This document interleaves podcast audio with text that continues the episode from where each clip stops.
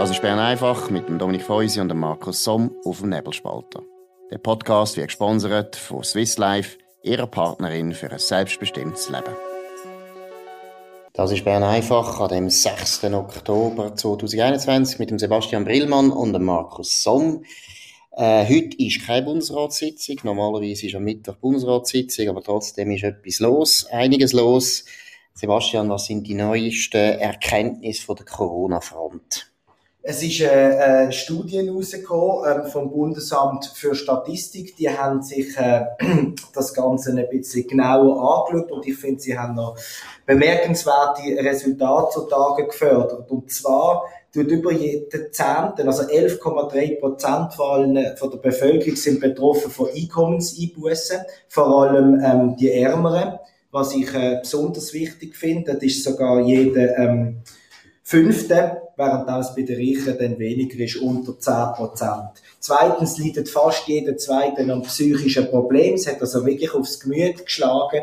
Und wenn ich mir denke, knapp über 1000 Fällen heute wieder auf einem ordentlichen, sehr erträglichen Niveau, muss man das jetzt einfach viel, viel stärker ähm, mit einbeziehen in die ganze Analyse und dementsprechend handeln. Absolut. Ich meine, das ist ja so, so etwas, wo meiner Meinung nach die Corona-Politik immer prägt hat, dass man eigentlich Gesundheit, oder nein, nicht einmal Gesundheit, das ist noch viel schlimmer, also einfach Bekämpfung von dieser Pandemie hat man so privilegiert, dass alle anderen Themen kein Thema gewesen sind. Krebspatienten haben müssen über Operationen sich äh, gedulden. Leute, die hätten eigentlich sollen einen Untersuch machen, haben nicht können gehen, aber gleichzeitig eben auch die wirtschaftlichen und psychologischen oder sozialen Folgen sind eigentlich immer ausblendet worden. Und ich finde, der Bundesrat hätte eigentlich jedes Mal, wenn er seine Massnahmen ankündigt, hätte er immer müssen sagen, der Trade-off ist der und der. Wir haben ausgerechnet, wirtschaftlich hat das die und die Folgen,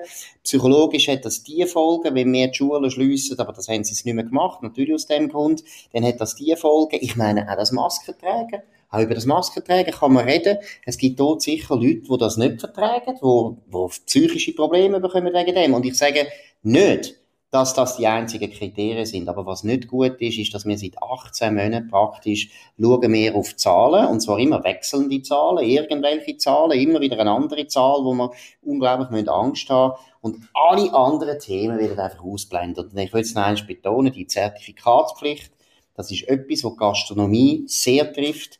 Kulturschaffende trifft es auch stark. Und von dem her muss der Bundesrat wenigstens das Gefühl haben, er sei unter Druck, das ab und zu zu begründen und zu begründen, warum so und so viele Leute jetzt arbeitslos werden, weil man etwas macht, wo aus meiner Sicht eben sich eigentlich erwiesen hat, die Wirkung ist nicht gleich null, aber doch nicht so wahnsinnig, wie man es denkt. Nein, ich stimme dir da völlig zu in, in Sachen Kommunikation, dass das einfach nicht behandelt wird. Ab und zu kommen wenigstens noch wirtschaftliche Kosten, wird es ein bisschen aufgerechnet. Aber ich meine, alles das, was wir hier besprechen mit, mit der ähm, depressive Jugendliche. Ich sehe, dort sind es nicht äh, fast die Hälfte, sondern über die Hälfte zwischen 16 und 24. Ich meine, das ist gravierend und das wird auch Auswirkungen haben auf, auf die Wirtschaft, auf Gesundheitskosten etc.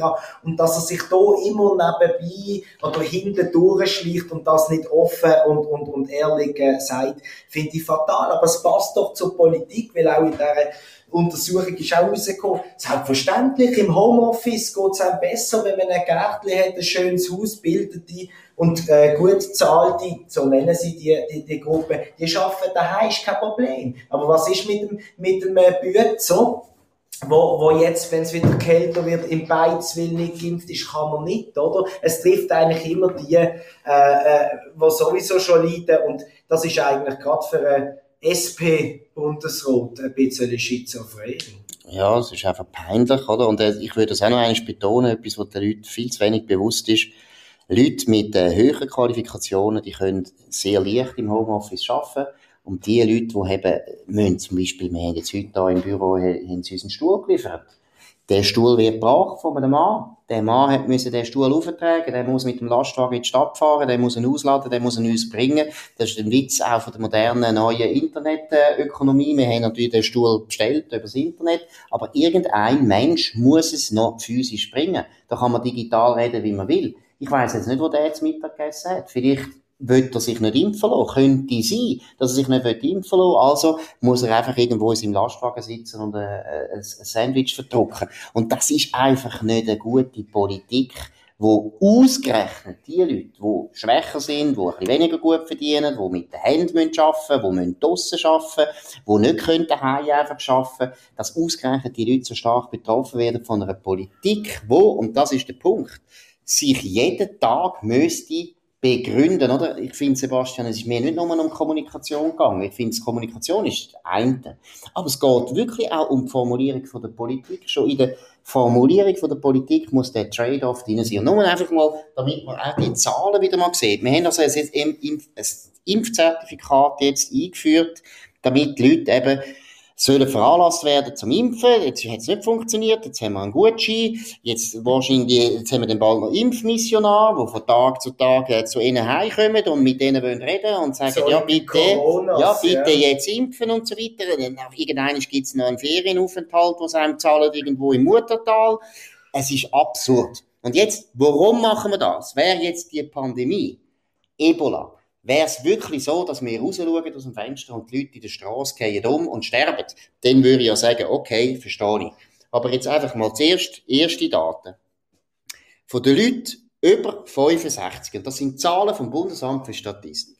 Leute über 65 Jahre alt, und das sind die Risikogruppen. Da sind in der Schweiz jetzt vollständig geimpft 86,46 Prozent. Praktisch jeder. Praktisch jeder.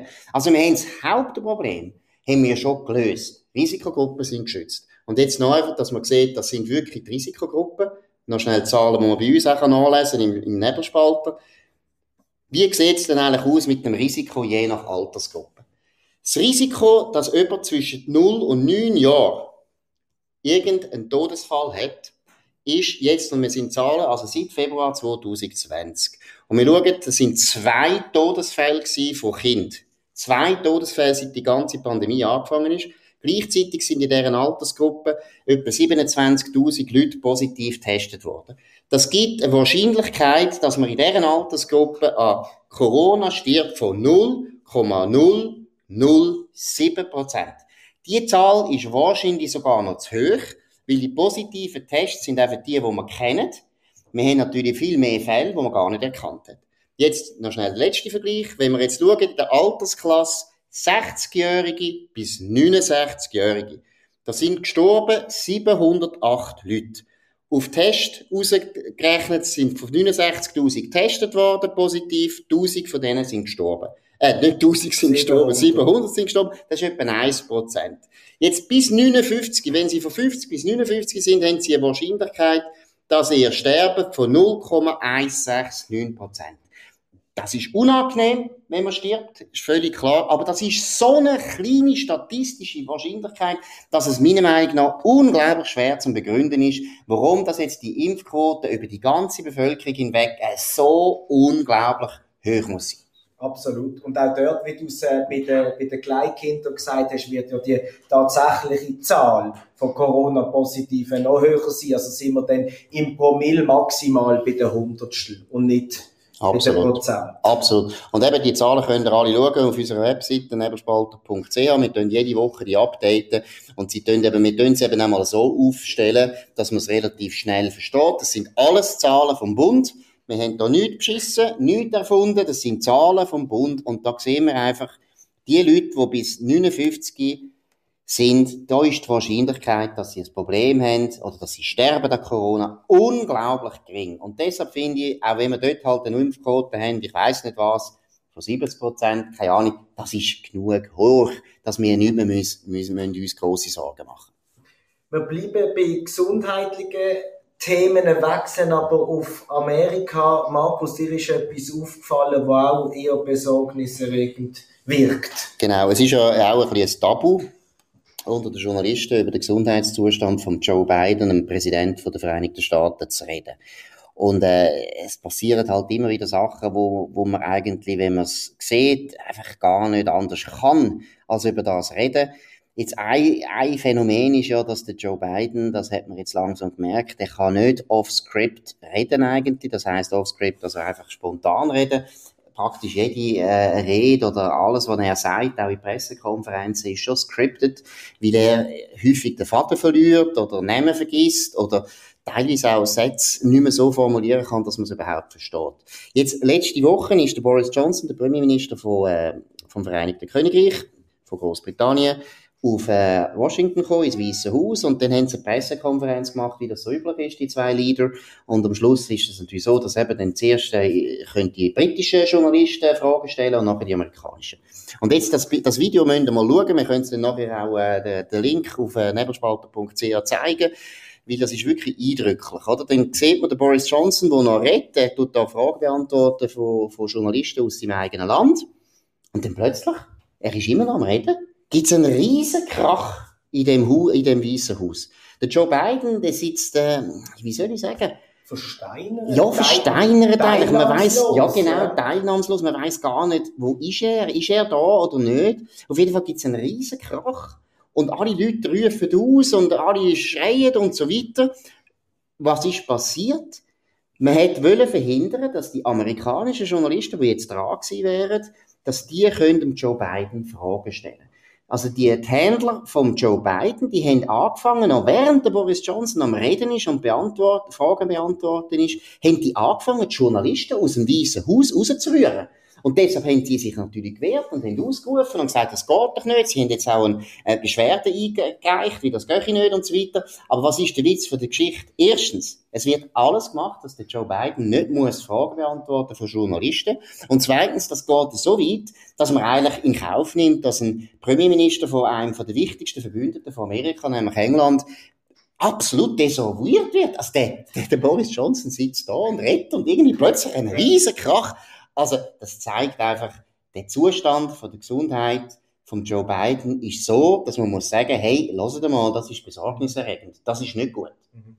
Ähm, ich habe das Video nicht kennt, du hast mir das vorher gezeigt, aber es hat mich sofort daran erinnert, ähm, beim letzten äh, G7-Gipfel, wo ja in England war, wo der Biden zum Johnson und den anderen äh, gegangen ist. Da gibt es ein Video von einer Überwachungskamera in einem Restaurant, wo ihm zeigt, im Aussenbereich, wie er umeinander läuft und man sieht deutlich, er weiß nicht genau, wo er ist, geschweige denn, wo er durch muss, bis eine Frau kommt, ihn am Arm packt und sagt, los, Sie gehen Sie doch dort und dort durch. Und auch damals hat man von dem Grossen etwas erfahren. Nicht wirklich. Also du gesagt hast mit dem Teleprompter, wo man das nicht einmal ablesen kann und es gibt Sätze, die keiner versteht, kommt nicht wirklich bis zu uns. Und auch in Amerika sind nicht alle so erpicht darauf, das anzusprechen. Aber eigentlich muss man sich ja mal fragen, fragen, wie lange geht das noch so weiter? Ja, und vor allem, oder? Und vor allem äh, muss man sagen, eine Partei hat also da so einen Präsident, wo so offensichtlich ist, dass er eigentlich aus gesundheitlichen Gründen dem Amt nicht mehr gewachsen ist. Er ist auch aus anderen Gründen nicht, er ist inkompetent, er ist aus meiner Sicht auch charakterlich eine fragwürdige Person, aber das ist ein anderes Thema. Aber jetzt einfach mal rein gesundheitlich ist er eigentlich nicht fit für das Amt. Gleichzeitig ist es so, der kann die Atombombe jederzeit befehlen, dass eine Atombombe abgeworfen wird. Und jetzt eben, wenn man weiss, dass wir Demokraten vier Jahre lang geschrauen haben, der Donald Trump sei nicht mehr fit, wir müssen äh, das Impeachment machen, weil er sei mentally äh, unstable, also er sei da völlig ein Psychopath und so weiter. Die gleiche Partei lässt jetzt also zu, dass jemand, der so offensichtlich nicht mehr ganz, ich sage jetzt nicht immer, aber ganz offensichtlich immer Aussetzer hat, dass da kein Thema ist in dieser demokratischen Partei, dass man den eigentlich müsste ersetzen, ist ja stark Stock. Und man muss einfach ein überlegen, in der Schweiz, wie das wäre, wenn im Bundesrat, sagen wir jetzt, der Guy Parmelin, der wäre jetzt ja schon langsam 80, und in jeder Pressekonferenz wird einfach verhindert, dass irgendjemand den anspricht, weil man weiß, er weiß, er kann nicht mehr, er kann nicht mehr antworten, er weiß nicht, was los ist, oder? Er hat, Joe Biden hat zum Beispiel letzte Woche oder vor zwei Wochen ist das gewesen, hat den Namen vom australischen Premierminister einfach vergessen in einer Pressekonferenz, wo die ganze Weltöffentlichkeit zugeschaut hat. Das sind doch einfach klare Symptome von jemandem, der eigentlich nicht mehr fit ist. Absolut. Und ich mag mich erinnern, beim Trump, wo ja durchaus auch der ein oder andere Dreier bei den Namen hatte, äh, irgendwie hatte ich immer das Gefühl gehabt, aus, aus, aus Desinteresse, nicht aus, aus äh, Vergesslichkeit, das ist quasi Impeachment würdig gesehen und da ist das dröhnende Schweigen. Absolut dröhnende Schweigen ist der gute Ausdruck. Dir ist noch eine andere Geschichte aufgefallen, die wir vielleicht noch kurz könnten ansprechen Sebastian. Genau, äh, heute hat das Zürcher Obergericht ähm, das Urteil verkündet über den Prozess äh, in der, oder rund um die An-Nur-Moschee in Winterthur. Ähm, da hat es ja erstinstanzlich schon Verurteilungen gegeben. Was mir besonders auffallen ist, die, die, die, die Strafen sind relativ tief, 12 bis 19 Monate, ähm, weil es geht ja eigentlich trotzdem um, um Nötigung, Beleidigung, äh, Körperverletzung etc. Und ähm, interessant, der interessanteste Punkt eigentlich daran finde ich, dass die zwei Landesverweise, die erstinstanzlich ausgesprochen worden sind, jetzt zurückgenommen worden sind, weil man es den Männern nicht könnte zumuten, wieder in ihre Heimatländer zu gehen, das ist unzumutbar. Offensichtlich ist aber zumutbar in der Schweiz ähm, dass so Menschen dürfen da uns drangsalieren. Es hat in den letzten Wochen in allen größeren Städten, also Luzern, äh, Genf, Basel, äh, ich meinte ja Zürich, ähm, eine Häufig wieder von brutaler Ausländerkriminalität bis und mit Mord oder zumindest äh, Totschlag. Und ich finde, da wird wieder etwas umgekehrt, äh, wo, ich, wo ich grosse Mühe damit habe, immer wieder, immer wie mehr. Absolut. Und ich glaube auch, dass, dass die Richter, die da der Verantworter sind für den Entscheid, einmal habe ich das Gefühl, sie sind sich nicht bewusst, mit was für einem Feuer sie spielen. Weil die meisten Leute in der Schweiz, ob jetzt Schweizer oder Leute, die mit Migrationshintergrund, die meisten wissen, die meisten Leute, die von außen gekommen sind, sind völlig okay. Die haben sich Klar. integriert, die sind nicht kriminell, die tragen etwas bei zu dem Land. Das ist gar nicht die Frage. Aber gerade aus dem Grund ist es wahnsinnig wichtig, dass man die Leute, die eben wirklich böse Buben sind, und das sind ja meistens Buben, man darf auch sagen, es sind Buben, es sind meistens nicht Frauen, sondern es sind Männer, junge Männer, immer eine Problemgruppe gewesen. Überall, in allen Kulturen, junge Männer sind aggressiv. Häufig ist das Problem. Aber die schwarzen Schafe, ich sage jetzt den Ausdruck extra, die schwarzen Schafe muss man wirklich mit der normalen Härte vom Gesetz muss man sie behandeln. Und das ist ein Riesenfehler. Wenn man solche Leute, die äh, offensichtlich Islamisten sind, wo also wahrscheinlich auch noch relativ nahe sind, weiß nicht, terroristische Kreise, weiß es nicht, aber es ist ganz klar, es ist auch noch eine Sicherheitsfrage. Solche Leute sollten nicht bei uns bleiben. Und wenn man will, dass die Schweizer Bevölkerung den höchsten Anteil weltweit von Leuten, wir haben den höchsten Anteil, muss man immer wieder sagen, den höchsten Anteil von Leuten, die in einem anderen Land geboren sind auf der Welt. Höher als Australien. Wir sind etwa bei 29 Prozent. Das ist irrsinnig hoch und wir machen es gut. Wir machen es ja sehr gut. Die Integration läuft gut. Auch dank unseren Einwanderern, die machen das ja auch gut. Aber das wird nur akzeptiert von der Bevölkerung, so eine extreme Veränderung von unserer Gesellschaft und Kultur, wenn man schaut, dass die Leute, die dann wirklich einfach nicht integrierbar sind, dass die zurückgehen, dass man die zurückschickt. Und der Blödsinn, es ist nicht zumutbar und so weiter. Ja, wem ist denn zumutbar, dass die Leute irgendwo Sachen verbreiten in unserem Land, wo wir noch einmal irgendwelche Terroristen plötzlich haben? Das ist schon absurd. Absolut. Also das finde ich auch. Und das zeigt sich ja auch politisch immer wieder glasklar, wie denn dort frappante Widersprüche äh, kommen. Ich, wenn wir jetzt das Beispiel nehmen, wenn es eher um islamistische Kreise kommen, dann wird von linker Seite gern, werden die Männer verteidigt, obwohl die ja in ihrem anderen Kern anliegen, der, der, der, der, Gleichheit oder? Die Gleichstellung ähm, von Mann und Frau berechtigt übrigens, ähm, wo die dort ja mit mit äh, mit äh, äh, Verachtung begegnen. Und dass man dort nicht und das wünsche ich mir schon lange von der SP, dass man einfach sagt, wir haben da ein Problem, es sind nicht nur Männer, sondern es gibt auch mal klare Religionshinter also Religionen, wo, wo da eine Rolle spielen. Und wenn man schon nur das Wort ansprechen, dann wird man auch all denen, was übertrieben auf der anderen Seite völlig der Wind aus den Segeln nehmen. Und dort wünsche ich mir eine ehrliche schwierige Debatte. Ich glaube, so Urteile helfen nicht. Absolut, absolut. Und man muss sich immer vorstellen, wir würden jetzt irgendeinen russischen Neonazi, wo äh, da irgendwie Sachen macht und so weiter und kriminell worden ist und verurteilt worden ist. Und nachher würden wir sagen, nein, das tun wir nicht ausweisen, weil Russland das ist unzumutbar, kann man auch begründen. Russland hat auch seine ja. Schwächen, also völlig klar. Das würden die Linken nie akzeptieren. Die würden sagen, nein, nein, Neonazis raus. Und da merkt man halt, das ist auch noch ein Double Standard und das geht nicht. Gut, das war es heute. Bern einfach vom 6. Oktober 2021. Sebastian Brillmann und Markus Somm. Morgen wieder zur gleichen Zeit auf dem gleichen Kanal. Würde uns freuen, wenn ihr wieder dabei sind. Ihr könnt uns auch abonnieren auf nebelspalter.ch. Wir danken für die Aufmerksamkeit und einen schönen Abend. Das war Bern einfach mit dem Dominik Feusi und dem Markus Somm auf dem Nebelspalter. Der Podcast wird gesponsert von Swiss Life, ihrer Partnerin für ein selbstbestimmtes Leben.